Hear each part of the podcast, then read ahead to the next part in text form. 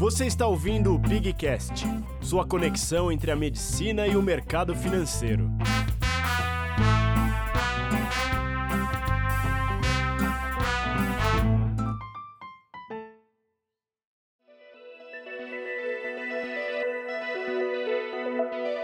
Fala pessoal, tudo bem? Estamos aqui em mais um episódio do Pigcast. Hoje é um episódio muito, muito diferente, muito da hora. A gente vai falar sobre Angel Investing, investimento anjo em startups, uma modalidade de investimentos ainda pouco conhecida aqui, imagino que entre a maioria do pessoal que escuta a gente. É uma modalidade envolvida com assumir bastante risco e, por outro lado, uma simetria muito grande que pode levar a retornos bem interessantes. E a gente trouxe uma pessoa que está muito familiarizada com isso hoje para conversar aqui com a gente um cara que já é conhecido nosso de outras épocas aqui, um cara especial que é da casa, ou seja, é formado aqui na Faculdade de Medicina da USP, assim como a gente. Ele é intercambista, ele foi intercambista em Harvard e no MIT Hacking Medicine e é membro da rede de líderes da Fundação Lema. Tô aqui com o Cauê Bueno, beleza, Cauê? E aí, tudo bem, pessoal? Obrigado pelo convite, é um prazer estar aí com vocês. E tô aqui também com o meu sempre fiel Marcelão Cello. e aí, pessoal, tudo bem? É, vamos ter um papo bem legal sobre Angel Investing, um assunto bem instigante, acho que o Cauê vai ajudar bastante a gente nesse assunto. Cauêzão, então vamos começar mandando bala aqui. É, a gente entende que o investimento anjo é uma modalidade de investimentos onde é, se aplica uh, um, um, investimento em empresas em estágio muito inicial, né, em startups, em empresas nascentes. Explica para a gente um pouquinho, primeiro introduz o que são as startups e explica o básico aí do que, que, são, do que, que é o investimento anjo, como é que funciona. Boa, claro. É... Cara, a definição de startup varia um pouco de autor para autor, pessoa para pessoa, mas no geral, a visão que eu tenho, que a maioria das pessoas acaba tendo também de startups, é que startup, na verdade, é um estágio. Você pensa em um modelo de, uh, de uma empresa no longo prazo, a startup seria um momento dessa empresa. Um momento em que ela ainda.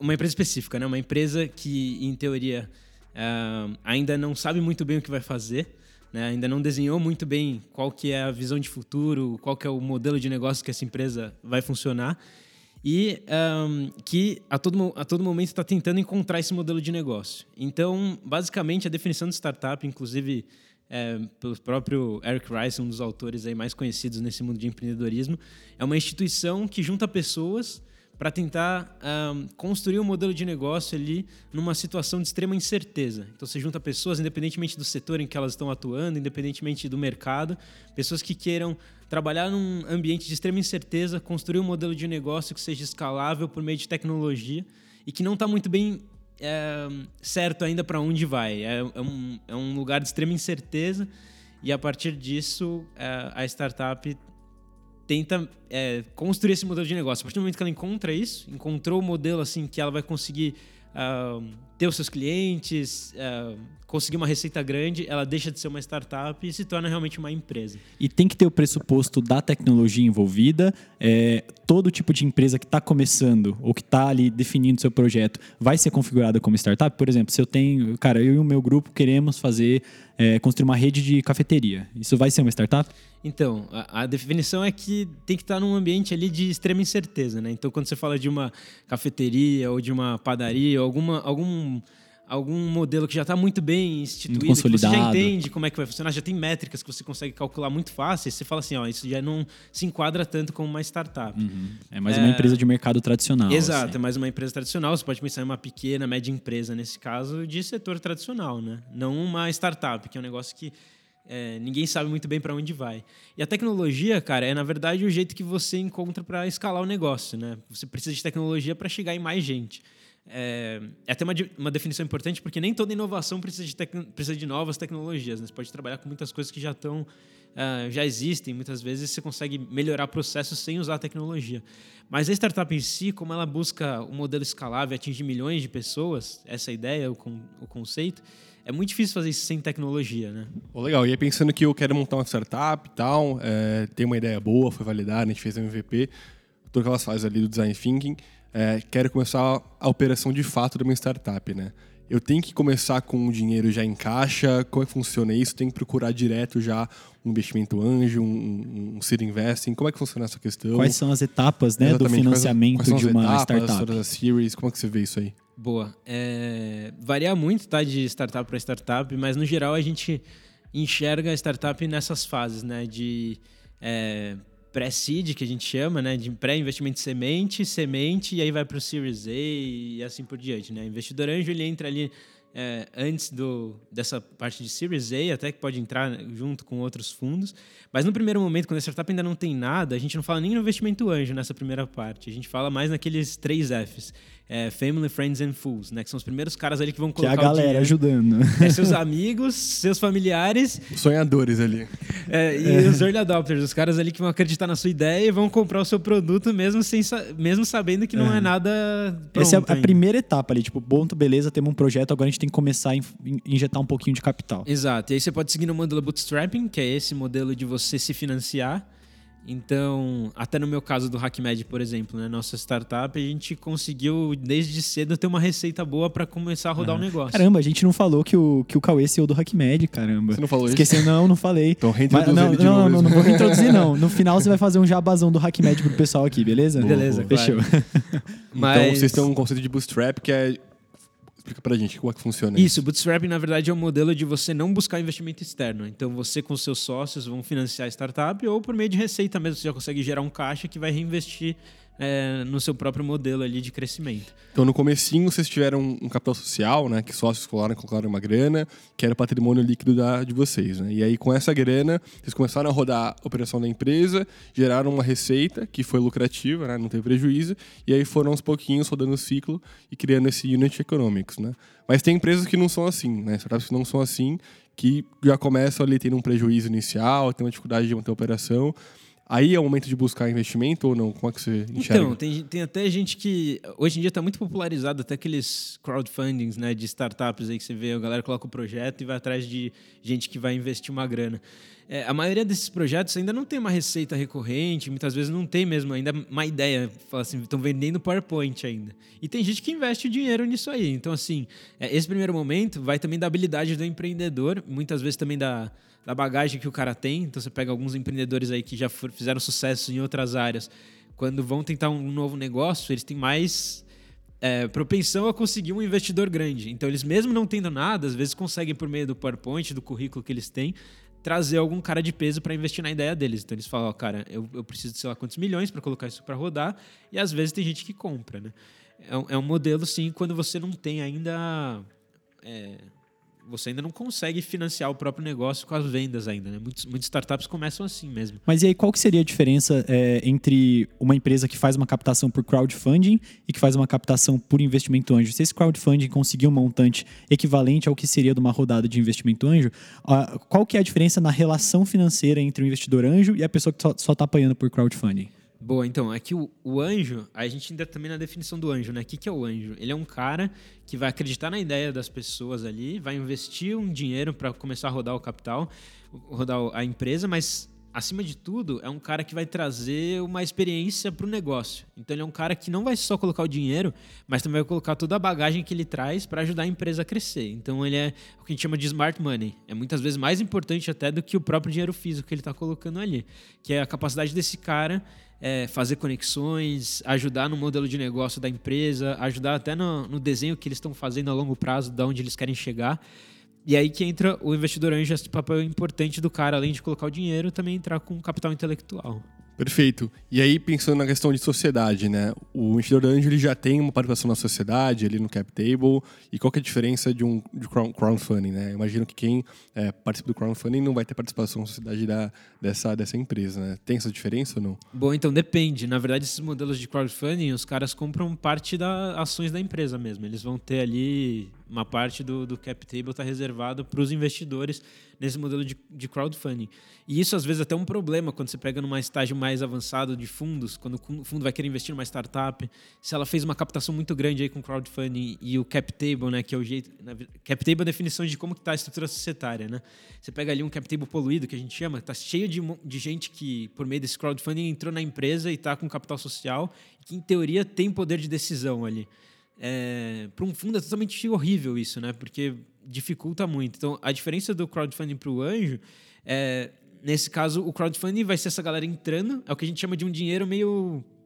É, poluído, entre aspas, porque o cara vai entrar com o dinheiro e só isso. Ele não vai entrar ajudando a startup. Então, basicamente, está colocando gente na sua sociedade que não vai ajudar o negócio a crescer, vai só injetar o capital. Pô, Cauê, mas aí você está falando da importância do capital intelectual na empreitada do investidor anjo junto com a empresa. Mas aí se eu me coloco aqui na posição de um investidor pessoa física que quer fazer parte de um grupo de angel e eu não tenho a competência ou eu quero investir em startups que não são da minha área de competência, não são da minha área de familiaridade, como é que fica essa carência de capital intelectual? Como é que eu vou injetar auxílio é, de, de skills, de know-how para essa empresa se ela não, se se eu não tenho, se eu não disponho dessas skills? Essa relação está pelas metades? Como é que é isso? É, por isso que é importante, quando a gente fala de investimento anjo, você ter uma noção básica ali do, de onde você vai colocar o seu dinheiro, porque é um investimento de alto risco e você não conhecer o mercado onde está entrando é mais alto risco ainda. A maior chance de ser passado a perna, alguém te vender uma ideia que na verdade não era sustentável, mas você nunca tem como saber porque não é o mercado onde você atua. Então, uma recomendação é justamente você investir em áreas que você conhece. Primeira regra de ouro aí, né? Para o investimento anjo. Investir em áreas que você domina em empresas que você enxergue como que você vai agregar valor para aquela empresa. Porque se realmente você está colocando seu dinheiro, mas você não vai conseguir ajudar o negócio a crescer, é até um ponto para você pensar se vale a pena você colocar seu dinheiro ali, sabe? Porque às vezes pode mais prejudicar, porque você vai ficar inseguro de estar pondo dinheiro lá, vai ficar questionando o empreendedor, vai mais atrapalhar, o que é o que a gente chama do investidor demônio, né? É mais investidor demônio do que anjo, fica atrapalhando a startup, não deixa o negócio crescer, porque não conhece, né?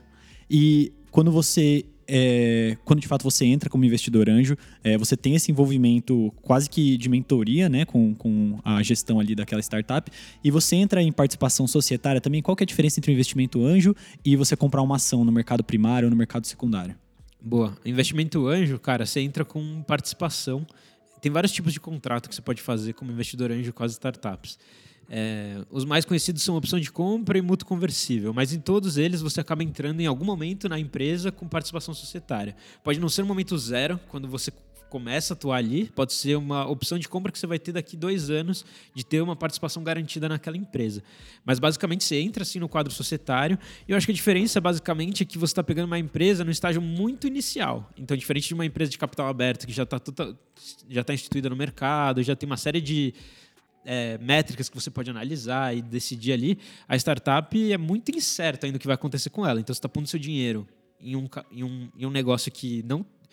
Assim, é de alto risco, basicamente. Tem muita momento, incerteza envolvida Exato, ainda. mas num momento muito inicial, o que pode garantir para você no futuro um, um retorno altíssimo, muito maior do que investir é, na bolsa se essa empresa der certo. É claro que a chance dela dar errado é maior do que dar certo. Então, a gente pensando nessa relação risco-retorno, né? É, como é um investimento de super alto risco, então eles têm algum retorno maior, é, é, difícil a gente aportar em poucas empresas. Né? Como é que funciona a questão de diversificar o portfólio de um investidor anjo? São várias empresas diluídas e aí você espera que uma delas uh, compense o prejuízo das outras. Como é que você enxerga essa questão de medir risco e mitigar o risco também né, através de um portfólio?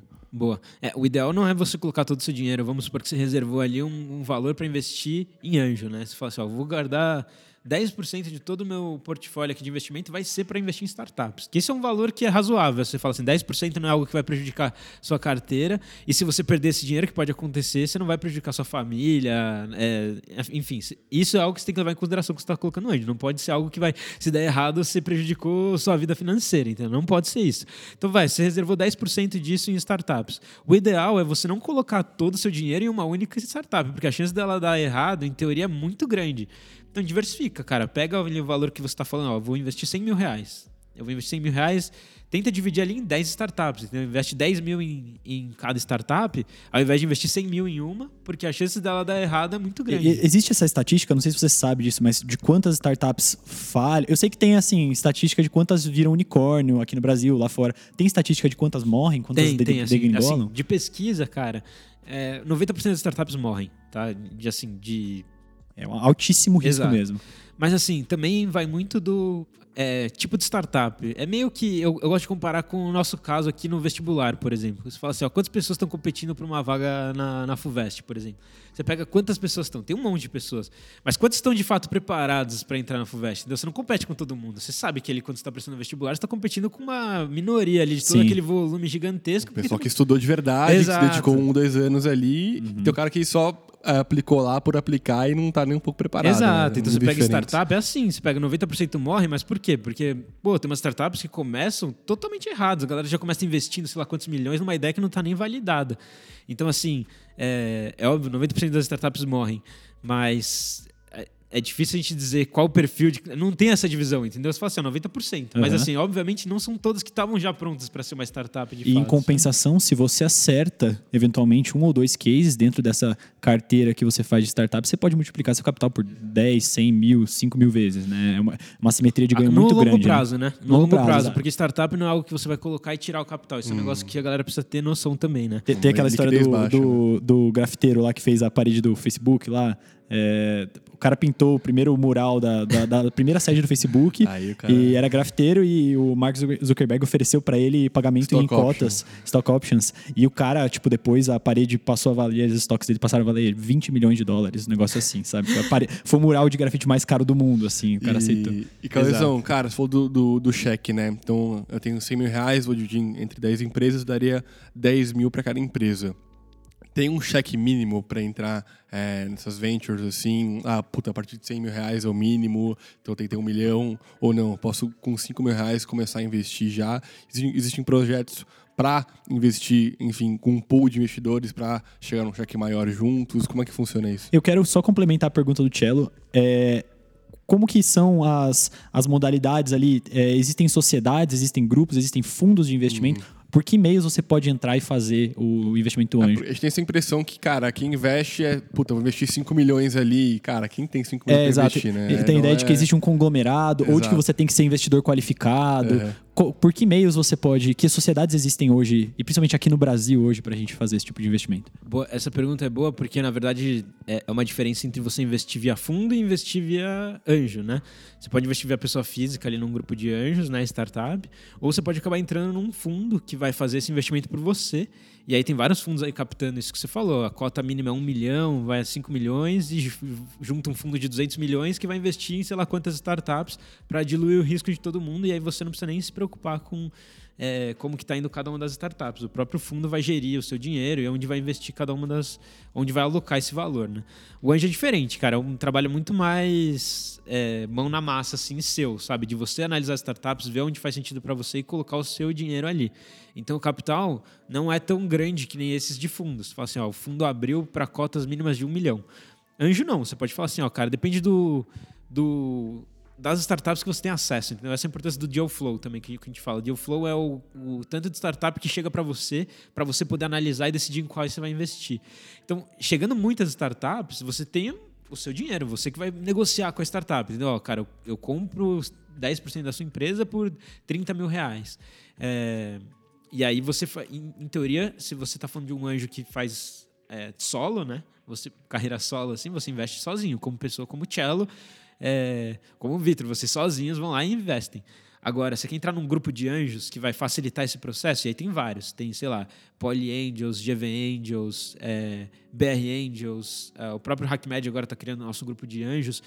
Porque qual é a vantagem de um grupo de anjos? Você dilui o risco não, não assim, não vai ser que nem um fundo que você vai colocar lá e vai deixar alguém gerir, mas você vai ter um grupo de pessoas que vão tomar essas decisões junto com você. Então você não vai entrar sozinho naquela startup, você vai pegar ali 10, 5, 5 a 10 pessoas ali que curtiram aquela ideia junto com você e vocês diluem esse risco. Então, em vez de você investir sozinho 100 mil reais, que é o que a startup precisa, você pega 10 pessoas, cada um investe 20 mil, pronto. E vai estar sendo feito um, um, uma análise de case, uma, um, uma é, tipo um conjunto, um conjunto de fundamentos na seleção dessas startups vai ser, vai ser decidido é, conjuntamente, coletivamente entre o pessoal? Como Exato. É que é isso? Aí cada, cada grupo de cada grupo de anjos tem a sua própria política, né? Então você pega isso varia muito de fundo para fundo. Então tem grupos que ah, tem um comitê que vai decidir qual startup pode entrar e depois disso eles abrem para o resto do grupo. Tem gente que abre para todo mundo e aí eles veem por votação qual que é a startup que vai eles vão aportar e aí, dependendo do número X que atinge ali a startup entra para o portfólio.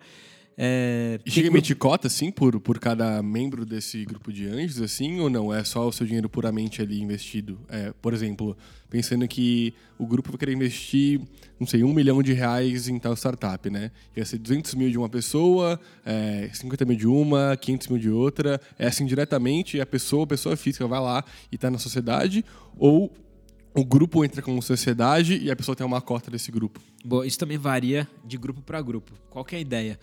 O ideal não é os anjos entrarem todos como pessoa física, porque volta naquela história que eu falei de poluir o cap table da empresa. Se você tem um monte de gente entrando como pessoa física, em teoria você está criando vários sócios ali dentro do seu negócio. Que não vão ter uma participação ativa. E, e aí, tipo, depend, até dependendo do acordo que você faz, pode eventualmente até prejudicar a entrada de um fundo que quer aportar mais grana no futuro, sabe? Então é, tem que tomar muito cuidado com isso.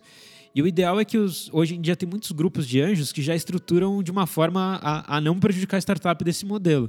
Então eles já estruturam um, um, uma forma de investimento para entrar todo mundo junto como pessoa jurídica. E aí dentro dessa pessoa jurídica, dentro dessa instituição aí que eles criam, é onde está a divisão de participação entre os investidores. Então é como se fosse, a gente faz, ó, a startup precisa de 100 mil, vou entrar eu, o Cello, o Vitor, a gente entra lá, cada um coloca uma cota e aí a distribuição nossa fica dentro dessa empresa que vai ter participação na naquela outra empresa. Não é cada um de nós como pessoa física. E aí, beleza. A gente fechou o acordo, eu vou, fiz um valuation ali de 5 milhões da sua empresa, eu vou comprar 10%. É, perfeito. Assinei o term sheet. Eu faço um TED para pro, pro, pro founder ou é um fluxo de pagamentos ao longo do tempo? Como que existe esse, esse acordo aí? É, tudo isso varia de acordo para acordo que você faz direto com a, com a startup, né? É justamente nessa parte de term sheet, de fazer due diligence, quando você vai decidir ali como é que você vai fazer esse aporte. No geral, é, o que geralmente acontece é o cara assina e já investe a grana na startup para a startup poder decolar e investir onde ela precisa. Mas tem investidor que prefere ter um controle maior e vai fazendo isso aos poucos. Acho que vai muito do, do acordo que você faz com a própria startup, sabe? Não tem uma regra para isso, não. Uhum. Acho que pensando um pouco nessa primeira regra de ouro de que é que você tem que investir é, em negócios que você consiga analisar, que você tenha é, know-how e conhecimento específico para poder acompanhar. É, a gente está entre médicos e futuros médicos aqui na conversa, né? E não deixo de pensar nas health techs, que seriam o tipo de empresa que provavelmente o pessoal que está ouvindo a gente, que também é, é, desse público, poderia vir querer se envolver. O cenário atual de empreendedorismo em health tech no Brasil está fomentando esse tipo de investimento, está abrindo novas oportunidades para investimento anjo. É, é, um médico tem lugar no cenário de health techs no Brasil para investir como um anjo? Como Cara, que é isso? Então, isso foi até um negócio, que, uma janela que a gente encontrou no próprio HackMed, porque assim, se você parar para pensar, né, o médico, ele é, se for um médico que vai se interessar pelo projeto, um médico pode abrir muitas portas para um, uma, uma startup, né? Seja no seu consultório, na sua clínica, no hospital onde você trabalha, com seus clientes, seus pacientes o médico ele tem, é uma figura importante para as health techs. É praticamente impossível uma startup dar certo, assim, poucos os casos que aconteceram isso, mas é praticamente impossível uma startup ir para frente sem ter alguém ali é, que seja um médico que vai ajudar no direcionamento da empresa. Precisa ter alguém do background de saúde para ajudar aquilo a, a, andar, né? E o médico, às vezes, o nosso, nosso problema é, às vezes a gente não tem tempo, então muitos médicos já têm uma carreira já consolidada, não vão abrir mão da carreira para criar um, um projeto de empreendedorismo mas é uma oportunidade do cara que quer investir em algum projeto que não é ele que vai tocar, mas que acredita naquela ideia. Então, acredito muito que o médico, sim, ele pode ajudar bastante, mas no Brasil o problema é que a gente não tem uma cabeça, a gente não uma aprende cultura, isso, né? Assim, a gente é. não tem essa cultura, a gente não uhum. aprende isso. Então, muitas vezes o médico ele não sabe nem como ele pode ajudar a startup, porque gente, ninguém nunca ensinou isso para ele. Então, tem que aprender muito na raça. E às vezes pode até prejudicar um pouco a startup. Então, acho que é, existe muito espaço para o médico. Acho que o médico tem que ter consciência de que ele pode sim ajudar uma startup a crescer bastante, só que precisa estar tá meio que aberto a, aprender, sabe? É um mundo totalmente diferente do que a gente aprende na faculdade, residência, outra coisa. E, e, e o médico que está aberto a isso, eu vejo que tem dado muito certo. Tem alguns cases assim que a gente até trouxe no próprio HackMed e tal, de, de médicos que têm dado super certo investindo como anjo, investiram em startups que hoje estão crescendo pra caramba, como Conexa, essas startups aí de, de telemedicina, e que lá no começo não valiam nada e hoje já valem milhões aqui no hum. Brasil, sabe? E é pensando em como esse médico que ainda não tem conhecimento, mas está querendo adquirir mais, pode investir melhor. É, você tem alguns critérios para olhar para a startup, ou para o time, ou para a ideia, para o business em si, para aportar nessa ideia, pô, isso aqui os caras fazem dessa maneira, acho que vale a pena, ou não, esse caminho é muito ruim. Tem indicadores, vocês olham antes para de fato de, tomar a decisão de aportar ou não? Como é que funciona essa como que alguém começa, tomada de decisão, é, né? Como que alguém começa a entender como traçar esse caminho para investidor Exato. anjo na medicina? Boa. É, é muito difícil você prever a startup que vai dar certo. Como eu falei, é, é muito incerto. Mesmo que a startup tenha tudo bonitinho ali no papel, pode dar tudo errado. Pode ser que algum membro saia do time, que tenha alguma briga interna. Então tem tantas variáveis que é difícil de você fazer uma análise assim, ó. Isso vai dar sempre. Isso tem muita chance de dar certo ou não. No geral, é muito difícil você prever. Mas tem sim alguns indicadores que a gente usa, principalmente. É, Uh, vou citar aqui talvez uns três que eu sei de cabeça que assim, a maioria dos investidores olham assim é Tamanho de mercado e problema. Qual que é o problema que a, que a startup está resolvendo? É um problema relevante? O mercado é grande? Quantas pessoas a gente está falando aqui? A gente está falando de um mercado de 100 mil pessoas? De 1 milhão de pessoas? De 1 bilhão de pessoas? Porque quanto maior o mercado, em teoria, maior a chance de no futuro essa startup render mais, né? Você pega um mercado de 1 bilhão, se a startup tiver 1%, entendeu? Já é muito maior do que 100% de um mercado de 10 mil pessoas, entendeu? Então, e, e, e é muito mais difícil você atingir 100% de um mercado. Então, isso brilha o olho do investidor, né? O tamanho do mercado, a primeira coisa que, que o cara pergunta. É, o segundo ponto que eu acho que é importante é. Um, eu ia falar do time, mas acho que o time é mais importante, pode deixar para o final. O segundo é mais a, a parte de uh, benchmarking, você vê o que, que, que já tem no mercado para não adianta assim você ter um mercado muito grande com uma concorrência gigantesca, sabe? Às vezes o mercado é grande, mas tem tanta concorrência que a chance de um novo negócio entrar tá pulverizado ali, Exato, tem vários é... players, então. Exato, você pega, cara, sei lá, o mercado hoje de educação e saúde, por exemplo, que é gigante, mas pô, tem muitos players fortes, os caras já estão muito bem consolidados, já tem muito fundo investindo milhões. Então é difícil você entrar nesse mercado, né? Então a startup precisa ser é, é assim, muito difícil você colocar um dinheiro numa startup que do zero vai bater esses caras. Então, isso é uma coisa que os investidores também ficam com o pé atrás, né? Então, tamanho do mercado, mas também concorrência, né? Como é que Fatores já tá externos à empresa. Né? Exato. Né? E o terceiro, que eu acho que é o mais importante de todos, que é o time, né? Porque no final das contas, a ideia pode dar errado, mas se tiver um time bom, os caras conseguem pivotar e. Contornar a ideia e. Exato, pivotar a ideia de você. E tal, ler, ler o mercado bem. Exato, exato, exato. Pivotar um conceito aí no empreendedorismo que a gente usa para mudar, né? Você faz ali o pivô, então você troca. Tipo, ah, percebi que a minha ideia deu errado, vou mudar total, totalmente a estratégia da empresa. E só dá certo numa startup, né? Você pensa numa empresa grande, não dá para pivotar ali. É muito mais fácil você mudar de direção um bote do que um navio cargueiro. Exatamente, essa é a ideia. Sim, sim. E a startup faz muito isso. Então tem que pivotar toda hora. Você fala assim, ó, se a ideia deu errado, tudo bem. A gente errou cedo, gastou pouco, vamos mudar antes que a gente gaste mais dinheiro nessa ideia que vai dar errado. Legal, legal. E, e o time bom consegue fazer isso. Então, eu acho que o investidor, quando ele está colocando dinheiro lá no começo, anjo, até Series A, até, eu digo até fundos assim que investem seed, Series A, que são os, ah, os, os as primeiras fases da startup, eles olham muito pro time, cara, porque eles sabem assim, mesmo que o modelo de negócio seja legal, que o mercado seja grande, pode dar tudo errado, mas se o time for bom, a gente está investindo naquelas pessoas, porque a gente sabe se der errado, de algum jeito eles vão fazer dar certo, nem que seja construindo um outro negócio depois. E aí, falando de um time bom, né? O que, que compõe um time bom? Quais são os pontos que você olha, pô, esse time aqui é excelente? É o cara que vende bem, é o cara que fala bem, é o, é o time que tem tanto a, a, parte de vendas quanto a parte técnica, é o cara que constrói, o cara que vende. É o pessoal é, que tem uma cultura muito forte, uma missão muito Exato. forte. Ou você olha mais para formação acadêmica ou não, tanto. Como que você enxerga um bom time? Boa. Eu acho que é um mix de coisas. É, a primeira coisa que os investidores olham quando vão analisar um time é qual foi o repertório desse cara. Ele já teve algum outro empreendimento antes? Então é muito mais fácil um cara que é um segunda, tá na segunda, terceira startup dele dar certo do que um cara que tá empreendedor de primeira viagem, porque sabe que ele vai quebrar a cara muitas vezes, né? Então, no geral, a primeira coisa que os caras olham é quantas startups esse cara já teve, quantos, onde ele já trabalhou, ele já criou algum outro negócio, já falhou alguma empresa. É aquela, aquela história, né? A maioria dos empreendedores que dão certo já tiveram muitos casos de insucesso no passado. Já erraram três, quatro vezes e agora estão criando um modelo com base em tudo que eles aprenderam até então. Então isso é um negócio que o investidor olha, né? Se o cara já teve uma empresa de sucesso, se ele já, já é um empreendedor aí serial, e isso é um negócio que conta bastante. Só que esses caras são geralmente os que menos vão atrás de investimento anjo, porque eles já construíram tanta coisa ali que eles já sabem o caminho das pedras. Às vezes eles já têm o próprio capital deles. E, e esses caras são que menos querem trazer mais gente de fora para dentro da sociedade deles. Querendo não, se dilui sua participação Exato. ali e acaba Exato. Em, em, geral, esses caras talvez não precisem disso. Então, apesar de ser um bom indicador, é muito raro você ter um cara que é muito experiente, já está aí, tipo, a galera da 99 Táxi, que vendeu a 99 e abriu a Yellow, por exemplo. É muito uhum. raro você ter acesso a esse tipo de, investi de, de empreendedor para investir, entendeu? O cara não vai atrás de você.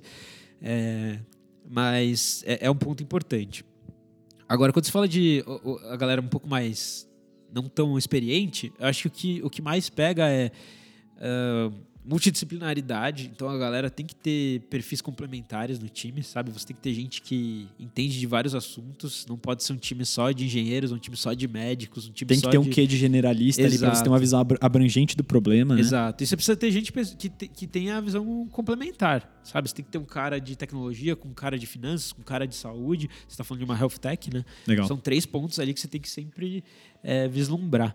E, e óbvio, essa questão da ambição, né? de da galera acreditar no projeto que eles estão desenvolvendo, de ter essa pegada de ser é, resiliente, sabe? São mais umas, uns skills que, que eu acho que o investidor tenta buscar com base no repertório do, do empreendedor, sabe? Tipo assim, é, o cara realmente tá, tá querendo resolver aquela dor, é uma dor que ele vivenciou na pele, qual que é o propósito por trás daquilo que ele tá fazendo, O sabe? cara quer só grana logo, fazer um exit é, rápido para pegar grana, ou se o cara quer investir num projeto, quer de fato mudar o Brasil em tal pano- panorama, ou, ou, de fato resolver a dor porque é uma dor dele mesmo, né? Acho que são pontos legais de, de você olhar para entender também a motivação do cara em construir aquela empresa, né? Exato, porque às vezes, como é um projeto de muita incerteza, se o cara não tem uma pegada de, cara, eu, eu preciso resolver aquela dor, é, no primeiro ali momento que o cara vê, puta, vai dar errado e, e eu tô colocando muito tempo num negócio que não vai dar certo, o cara pula fora, entendeu? É muito mais é muito mais fácil você largar um projeto que, que assim tem grande chance de dar errado do que você persistir ali. Então isso é um negócio que o investidor olha, tipo, cara, qual que é a chance desse cara se, se tudo der errado ele continuar tentando ali fazer aquilo dar certo? Total. Porque tem que ter esse perfil, sabe? Porque é uma questão meio até que adaptativa pra quem empreende, né, cara? Exato. Tipo, você tem que estar sempre muito disposto a mudar. né? Exato. Esse perfil all-in também, você acha que é uma boa, uma boa, uma boa métrica? Assim, ah, pô, o cara só tem isso, não tem uma, uma rede ali de suporte, o cara É, tá, então. tipo, 100% nessa pegada. Depende, pode ser um tiro no pé isso também, sabe? Você é que nem aquela história, você não vai investir todo o seu o seu dinheiro em um negócio de alto risco, né? Você tem que ter até o plano Z, assim. Exato. Então é, é- isso até eu cito aqui um livro muito bom falando isso- fala um pouco sobre isso, que é aquele Originais. Não sei se vocês já viram esse livro do Adam Grant. É um- o Adam Grant é um cara que é, é investidor lá nos, no- nos Estados Unidos. Ele é um cara professor universitário. O cara é, tem essa pegada mais de acadêmico também. Ah, ele Então, já citou o livro antes da gente pedir, ó. o cara tá bom. Mas, mãe, mãe. não, mas esse livro é bom porque ele, ele começa o livro contando a história dele, de, de como ele perdeu um investimento. Que ele fala que uma vez três moleques bateram na porta dele falando sobre uma startup que eles queriam criar. Eram basicamente três universitários que estavam descontentes com o modelo como ah, os, os óculos de grau eram Harvey vendidos. Parker, né? Exato, como os óculos eram vendidos lá nos Estados Unidos. E os três com óculos quebrados, tá? se recusavam a comprar óculos novos porque eles sabiam que o preço era absurdo. E eles tinham feito um estudo de mercado que mostrava que o preço do óculos só era alto porque tinha um grande monopólio lá nos Estados Unidos e os caras colocavam o preço que eles, que eles, que eles queriam porque a galera pagava, não tinha outra opção. Falaram, cara, não é possível, a gente vai ter que fazer diferente. Eles foram bater na porta desse cara, que é o Adam Grant, e o cara recusa eles por três motivos. Ele fala logo na- na- no início do livro: Eu não investi nesses moleques porque todos eles eram acadêmicos, então nenhum deles já tinha experiência realmente em, em- em startups. Todos eles tinham um plano B, então eles nenhum deles estava full time no negócio, eles estavam ainda na faculdade e eles estavam planejando fazer outras coisas, tipo conseguir, pre- é, conseguir empregos em, em outros, em outras empresas assim que se formassem. E quando ele perguntou, cara, não vale a pena vocês largarem a mão disso que vocês estão desses outros empregos para focar na startup de vocês, né? E eles falaram, cara, a gente não tem certeza se isso vai dar certo, por isso que eu não posso colocar 100% do meu tempo nisso. Ele falou, ó, se nem os empreendedores acreditam nessa ideia, por que, que eu vou acreditar? Ele não investe nos caras, e aí vira o Herbie Parker, que depois de dois anos estoura nos Estados Unidos, e o cara perdeu uma puta chance de investir nos moleques. No e aí ele escreve o stage livro, ali, ele fala, né? cara, não acredito que eu perdi essa oportunidade, eu vou escrever esse livro para dizer tudo que Aí, o conceito dos originais é as pessoas, os inconformistas, as pessoas que. Eu esqueci o subtítulo, mas é tipo os inconformistas que mudam o mundo, alguma coisa assim. Aham. É, e, e é nessa pegada, ele vai contando várias histórias de empreendedores que não tinham certeza dos negócios que estavam criando e que isso não é necessariamente um problema, porque a gente não tem realmente certeza daquilo que a gente vai fazer. E você não pode levar em consideração isso para decidir se vai investir naquilo ou não. Tipo, o cara não tá 100% no negócio, ele nem deve estar mesmo, porque se der tudo errado, o cara investiu 100% do tempo dele num negócio que vai dar errado e ele perdeu tudo. Então, é meio que esse princípio de você não investir tudo num pote só. Então, Total. Uhum. é, às vezes até dá uma segurança maior para você continuar, sabe? Sim. E eu vejo isso no meu caso até como médico hoje. A gente como médico aqui, querendo ou não, hoje a gente tem um diploma, a gente consegue dar plantão. Se tudo der errado, cara, você tem Você uma tem um fonte de B, renda, é. uma fonte de renda ali garantida, sabe? Pagar as contas, pelo menos, quando você toca o projeto Exato, no background. exatamente. E, e outras, se faltar dinheiro, você também pode investir o dinheiro que você conquista Sim. de outras, de outras formas. Então eu vejo isso como até um benefício a pessoa ter Uhum. outras, outros planos além da startup, sabe? Eu, eu percebo que, pelo que você está contando aqui pra gente, é um processo muito ativo de você ser um investidor anjo, né? Não é aquela coisa de, ah, eu vou colocar ali num ETF, no fundo e- Esquecer, e, olha esquecer meio. e olha de seis, seis meses. É um processo onde você vai, você vai entregar uma parte do que você tem também ali, não só financeira, né, mas intelectual também. E aí eu fico me perguntando, se é uma característica tão inerente às startups e ao investimento anjo em startups ser uma coisa de alto risco, várias tendem a ruir e você ter que, por definição, diversificar, investir em várias, como que funciona esse mecanismo de você se dedicar ativamente para várias empresas? Isso meio que, meio que não força você a encarar um estilo de vida de investidor anjo? É, como que funciona isso? É, é, é um negócio que ocupa tempo. Você vai ter que variar ali o, o tanto que você vai colocar. Por isso que é bom você entrar em grupos, porque eventualmente você consegue distribuir isso. Então, num grupo de anjos, quando você entra, vai ter o cara que vai ser o responsável pela startup em que vocês estão entrando. Então, por exemplo, se você investir em 10, vocês se dividem entre os 10, quem que vai ser responsável por cada uma delas. Ah, legal, Então, você entendi. Uhum. consegue distribuir essas funções para você não ter que ficar é, com todas Vocês essas... fazem um trabalho em rede Exato. ali. Porque Uhum. realmente é um trabalho que às vezes acaba... Tem gente que vira isso profissional, vira É, um então, investidor anjo exato. profissional. Perguntei por causa e, disso. E mi- minha carreira virou investir é, em Startups. Mas não é o caso aqui, a maioria das pessoas vai acabar investindo em outras coisas. Então a ideia de você entrar com grupos é para justamente possibilitar isso. Uhum. E eu vejo investimento anjo não só como uma forma de você ter um retorno no longo prazo, eu acho até que isso é um bônus, porque na verdade o investimento anjo ele te permite aprender tanto na jornada que é como se você estivesse fazendo uma, uma é, sei lá, uma faculdade mesmo ali quando você está investindo. Você vai estar em contato com empreendedores, vai entender como é que funciona o desenvolvimento de startups. Querendo ou não, você está é, entrando num mundo, cara, que vai ser o futuro ali. É aquilo da- que você falou de que os médicos que querem entrar nisso tem que aprender muito, né? Imagina se exercite uma inteligência muito diferente, né? Que Exato. não é tradicional o conhecimento técnico que a gente ganha na faculdade, né? Exato. E você aprende muito fazendo isso. Você vai acompanhar Uhum. os empreendedores, você vai ver o que dá certo e o que dá errado na raça, ali na, na prática. Você não vai ser uma- um curso teórico. Então tem muita gente que entra nessa pegada de anjo também para aprender, sabe? Para se tornar um cara mais ah, avançado. No final das contas, você pensou aqui, coloquei uns 100 mil reais. Pô, talvez seja um curso ali de um MBA que você ia fazer e que você aprendeu investindo na, na prática ali. Aham. Então acho que tem gente que acaba enxergando dessa forma também o investimento anjo como uma capacitação. Isso é bem legal. Muito legal, cara. É, beleza, então digamos que eu sou um médico recém-formado ou já sou um médico consolidado, 5, 10 anos de carreira, e eu me interessei, faz sentido pra mim, queria tentar me envolver um pouco com isso. Como que eu ganho acesso a esses grupos hoje? Existe esse espaço no Brasil? Existe uma plataforma clara pela qual a gente acessa esse tipo de grupo? Como que é? Cara, varia muito de grupo para grupo, mas no geral eles têm ali os, os perfis que eles aceitam, né? Então tem grupo que só aceita se você tiver um cargo específico em alguma empresa. Então, Tá. sei lá, a gente tem contato lá no Hack Médico com o pessoal da BR Angels, por exemplo, Uhum. que é um grupo de CEOs, né, de C-levels que investem em startups. Então, para Tá. você entrar, você tem que ser convidado por alguém de lá de dentro e eles têm um número de cadeiras fixos. Se eu sou um Então, cara, pessoa física, que não tem qualificação e eu quero encontrar esse tipo de grupo, eu tenho acesso a algum grupo hoje? Cara, a maioria funciona, por exemplo, grupos de universidades. Então você é formado na Poli, tem o Poli Angels, tem o pessoal da Ah, FEA entendi. Angels. é, tem grupos aí que. Mas é muito por contatos. Hoje não tem uma plataforma. Você pesquisar na internet, talvez você até encontre algumas. Tem plataformas que os grupos usam para investir nas startups, mas eu desconheço é, é, plataformas que vão falar assim, para você entrar no grupo, como é que faz?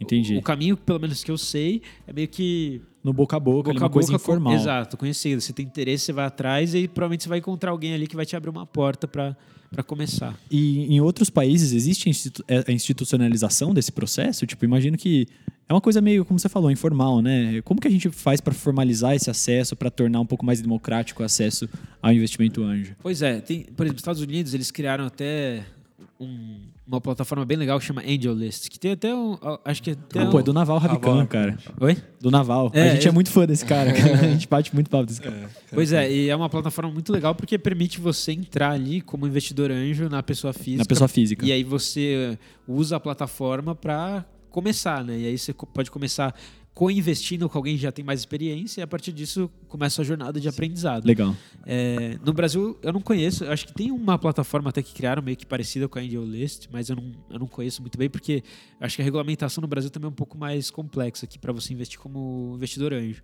Isso é uma coisa regulamentar que tem sido atualizada assim com é, o novo marco das startups, são, são algumas Ah. coisas aí que São coisas que estão surgindo ainda. é, que estão surgindo Tão ainda no. Brasil. Aham. Mesmo porque o modelo que hoje a maioria dos, dos grupos investe, que é o de mútuo conversível, na verdade é, um- é um modelo de, é, de instrumento que, em teoria, não é tão bem regulamentado no Brasil. Foi um modelo que. Eu até falei com a, mulher- a pessoa que. Uma das pessoas que criou esse modelo aqui no Brasil. E eles meio que replicaram um modelo que funcionava nos Estados Unidos, mas aqui no Brasil não, não existia ainda. Então Tá. é tipo um- uma adaptação do modelo americano no Aham. Brasil. Ficou um... E hoje, muita gente usa o mútuo conversível para entrar na startup, que é basicamente você. É, é como se fosse um empréstimo, entre aspas, assim. Você está colocando seu dinheiro, você não entra agora na startup e você tem uma opção de entrada no futuro por conta desse dinheiro que você Você investiu. cria uma dívida, né? E você, É como se fosse uma você dívida. pode exato. converter sua dívida em participação. E Exato. equity depois. Entendi. É exatamente isso. Aham. E, cara, Cauê, pô, muito bom papo. A gente falou, abrangiu vários pontos aqui. É, a gente é muito curioso também, a gente adora A gente sempre startup, é. extrapola, né? E, cara, fala um pouquinho pra gente, então, pra quem quer se capacitar nesse assunto, quer entender mais de, de investimento anjo, tá, investimento em startup, o que, que é o HackMed, HackMed Angels Course, como, como você enxerga ele, como ele está sendo estruturado. Faz seu turmas, jabazinho aí é. do HackMed um pouquinho do gente. HackMed também, é. Fala pra gente seu projeto, o pessoal, pra quem ainda não te conhece, né, poder saber mais sobre você, sobre os seus projetos.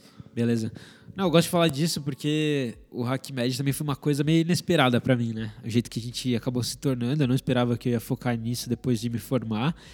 E acabou que é, hoje eu tô full time na empresa, né? É uma startup que a gente, que a gente construiu, nasceu aqui dentro da USP como um, um projeto de evento, com base num modelo que eu conheci lá nos Estados Unidos. A gente fez o evento aqui no Brasil, deu super certo. Eu falei, cara, vamos tocar esse negócio pra frente. Aí veio a ideia da gente capacitar pessoas. Eu percebi né, que aqui no Brasil a gente não tem uma formação empreendedora como profissional de saúde, né? E quem tem a formação empreendedora muitas vezes não está na saúde porque é um mercado super fechado. Falei, cara, tem um espaço aí para a gente fazer uma coisa diferente para quem quer começar a empreender na saúde. E a gente começou a fazer cursos de, de educação, né? Então vamos ensinar a galera como é que faz para empreender em saúde. Porque aí a gente aumenta o nível do empreendedor no Brasil e desse jeito a gente vai ter startups mais qualificadas no futuro, né? Então a visão no longo prazo é, cara, a gente quer ter soluções melhores para a saúde no Brasil, mas a gente tem que começar por educação, porque se a gente não formar Começar do empreendedores básico, melhores, é. vai ser difícil a gente ter startups melhores. Então a gente começou a trabalhar com esse lado de educação. Aí a gente percebeu, cara, tudo bem, a gente está formando empreendedores aqui no HackMed, mas é, tem um baita espaço para o cara que não, não tem tempo para investir na startup, mas não tem tempo para criar uma startup, mas tem poder investir nessa startup. Ele não tem tempo para tocar um negócio do zero, mas ele poderia ser um investidor dessa startup e eventualmente ajudar essa startup a chegar mais longe do que ela poderia, né? Sem ele. Que é o conceito do investidor anjo. Falei, então, cara, em vez de a gente só capacitar o empreendedor, por que a gente não capacita também o investidor? O outro aí a lado gente- da, da a moeda, gente né? fecha o ciclo. A gente capacita bons empreendedores, bons investidores, e aí no final a gente vai ter um lugar onde vai ter boas startups com boas pessoas para investir nelas. E aí vai ser um ciclo virtuoso. E esse é o nosso conceito. A gente vai ter um Monta lugar. todo o ambiente, né, o microambiente ali para formar Exato. startups e surgirem uma coisa legal. Né? Então, nossa ideia é a gente está formando as startups, a gente está formando os investidores, e aí, é, ao longo do processo, a gente vai apresentar essas startups que estão sendo mais qualificadas, que a gente acredita que vão ter muito mais chance de dar certo do que os 90% de mortalidade que a gente vê hoje, porque a gente está ensinando do jeito certo. Então, se elas forem morrer, elas morrem antes. Antes de você ter que gastar 100 mil reais na startup. Ela morre com com, sei lá, zero, com 100 reais que ela gastou, mil reais, entendeu? Não vai gastar depois que você colocou seu dinheiro. E aí a gente apresenta as startups que estão dando mais certo para esses investidores que já estão mais qualificados e já sabem como não prejudicar a startup. E aí que a gente criou. Então a gente vai fazer um curso para formar os, os investidores, porque a gente sabe que o investidor pode atrapalhar a startup também. Então a gente falou, vamos criar um curso de anjos, e aí depois desse curso, quem, quem passar pelo processo vai poder ser um investidor anjo do HackMed e investir nas nossas startups. Então nessa fase que a gente está, a gente está com uns 30 projetos de startups, a gente está filtrando eles, provavelmente uns, eu acho que uns 7, 8 vão, vão realmente adiante, né? depois dessa fase que a gente fez de quatro meses acompanhando os projetos. E os investidores anjos vão ter a oportunidade de investir nessas oito startups, diluir o risco entre oito startups, que, no nosso ponto de vista, vão ter mais chances de dar certo do que uma startup que você investe aí na rua que você não conhece. E só quem fez o curso e foi aluno desse curso é para investir nas startups do, do HackMed ou é aberto ao público? É, então, a princípio, a gente está fazendo o nosso MVP, né? Então, a primeira vez que a gente lançou isso, só para você ter uma ideia, o HackMed tem menos de um ano de vida. Então, assim, a gente ainda está entendendo como é que vai funcionar. Mas como a gente quer ter um ambiente controlado, nossa primeira turma de anjos, né? Nossa primeira turma grupo de investidor, é só para o pessoal que fez o curso, né? Porque a gente vai testar o modelo. Mas nada impede que no futuro a gente abra para outras pessoas. É que a gente quer realmente ter um modelo bem legal antes de, de abrir, né? A gente quer fazer o nosso MVP dar certo com os cases que a gente já tem ali dentro.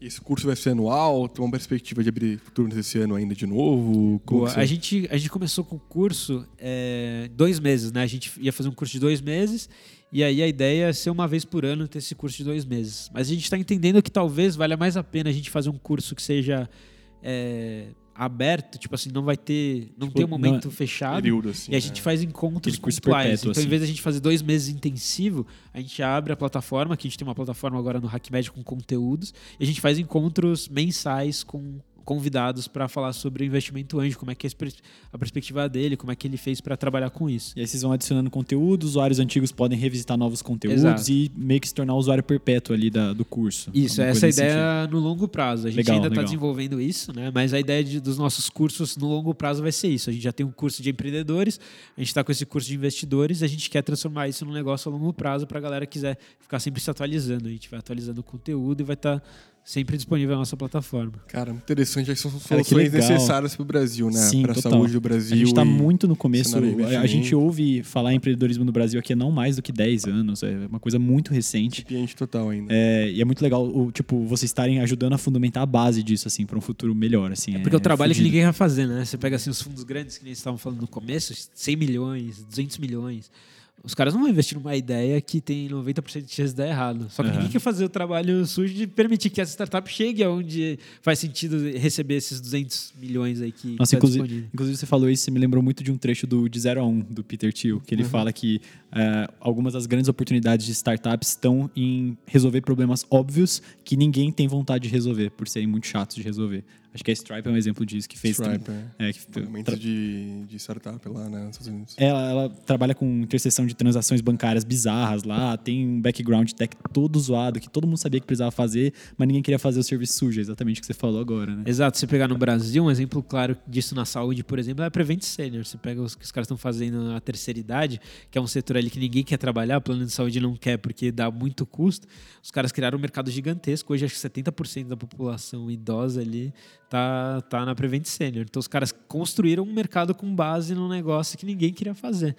E é real, porque dá muito trabalho, é um negócio que tem muita, muita chance de, de dar errado, mas se você constrói um modelo que, dá, que funciona, sabe? Que é o que a gente está acreditando que a gente vai conseguir fazer nos próximos anos, tem um potencial muito grande, né? Muito grande, Pô, cara, muito grande. Muito bom, é, acho que foi um papo muito legal, a gente é, foi em vários pontos aí dessa jornada do investidor anjo e mas no final a gente tá, tá acabando os papos, né? Infelizmente. Ah, cara, sempre dura pouco. É uma tristeza pouco, isso aqui, cara. Toda vez você vai ver. Quando você voltar, é, é sempre a mesma coisa, cara. E, Clarizão, então deixa pro pessoal que ouviu até agora uma mensagem final, né? Um ponto a se levar dessa conversa que a gente teve hoje. E como o pessoal pode acompanhar, te encontrar em, em redes sociais aí e ver seu trabalho. Boa, eu vou deixar então é, minhas redes sociais aí, arroba cauegebueno, arroba hackmed.br. A gente faz muita iniciativa, a gente tem essa visão, né, que eu falei para vocês, de trabalhar com educação, trabalhar com eventos como uma forma de conscientizar mais as pessoas e trazer as pessoas para essa, essa realidade. Então a gente está organizando já no, no próximo mês, em julho, né, daqui um mês e pouquinho, é, um mês dos dias 5 a 10 de julho, a gente vai fazer a nossa conferência anual que é basicamente o momento em que a gente vai trazer a, a visão de que a visão de como que está o mercado de saúde, o mercado de inovação, empreendedorismo e ao mesmo tempo apresentar soluções que surgem dentro do HackMed. Então o objetivo desse evento vai ser todos os anos a gente mostrar tudo que está surgindo aqui no HackMed que a gente está fazendo e também trazer de fora, né, qual que é o contexto no Brasil e no mundo da inovação em saúde. A conferência vai ser online, 100% online esse ano. A gente está com pré-vendas abertas, mas as, a gente vai começar a vender mesmo é, daqui umas duas semanas. E para quem tiver interesse, acho que pode ser um bom primeiro passo aí para ver o que está rolando, a gente apresentar como é que funciona e lá a gente vai com certeza divulgar as outras iniciativas que a gente vai lançar no próximo, no próximo semestre. Então, é para quem tiver interesse, eu deixo o convite aí, HackMed Conference, vai ser dos dias 5 a 10 de julho. E, óbvio, as nossas redes sociais, a gente está sempre divulgando. É, a gente faz vários eventos gratuitos online também, é, no nosso canal do YouTube. Enfim, acho que tem muito conteúdo. É, acho legal também vocês estão produzindo esse conteúdo aí de, de investimento, né? acho que tem tudo a ver.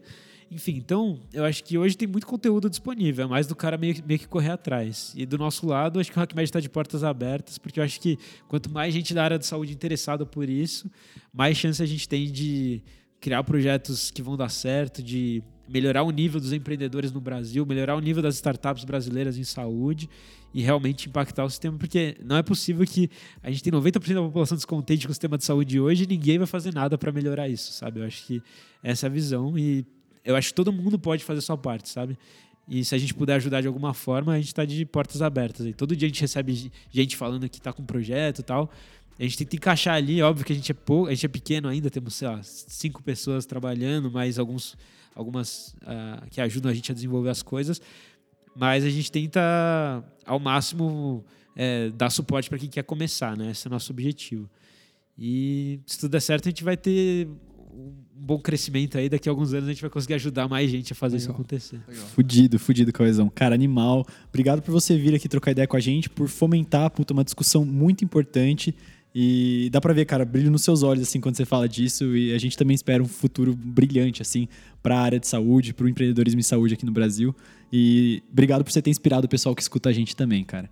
Não, é... que isso. Valeu pelo convite, cara. Sinta-se à vontade também, cara. Quando você quiser voltar aqui, a gente pode trocar mais ideias. Você agora já é um membro aqui do PIG também, da família PIG do nosso podcast. E brigadão, cara. É isso aí. Tchadão. Mensagem final? Cara, é, é isso aí. Achei um papo muito gostoso, descontraído, importante também, né? Bem técnico em alguns pontos. Espero o pessoal que tenha ouvido até o final estude esse assunto, né? Isso aqui é só pontinha no iceberg. Então, vai atrás de conhecimento, vai fazer cursos gratuitos ou pagos na internet e se intere do assunto. Acho que todo mundo que está na área da saúde hoje, é estudante de medicina ou é médico formado, tem a obrigação de ir atrás desses assuntos para entender melhor um pouquinho como é o cenário de saúde no Brasil hoje, né? Isso aqui então, é o nosso futuro, né, cara? Exatamente. Cauê, cara, obrigado e é isso aí.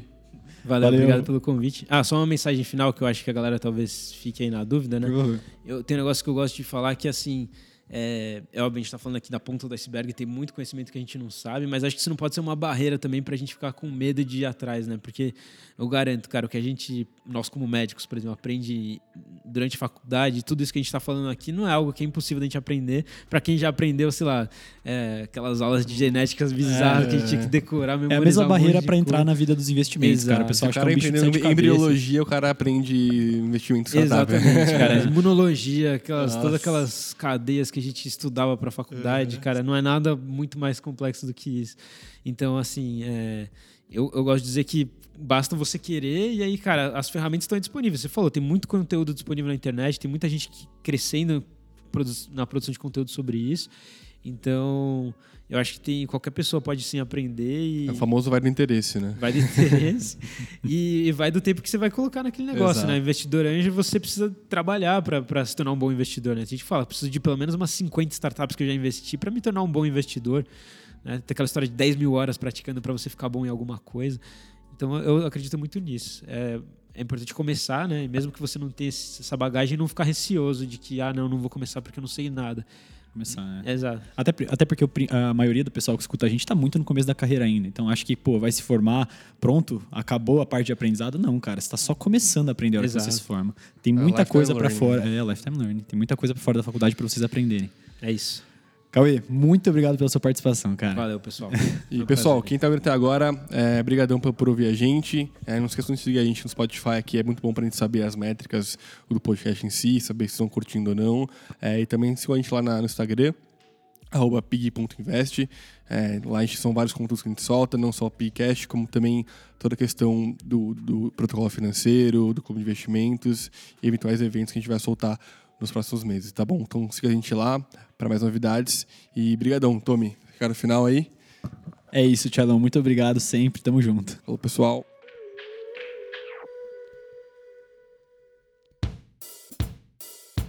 E antes de terminar, você que acabou de ouvir a gente, não esquece de seguir o nosso Instagram, pig.invest. Lá o espaço é livre para tirar dúvidas sobre qualquer assunto do mundo das finanças ou sugerir temas novos para o podcast. Ainda não segue a gente no Spotify?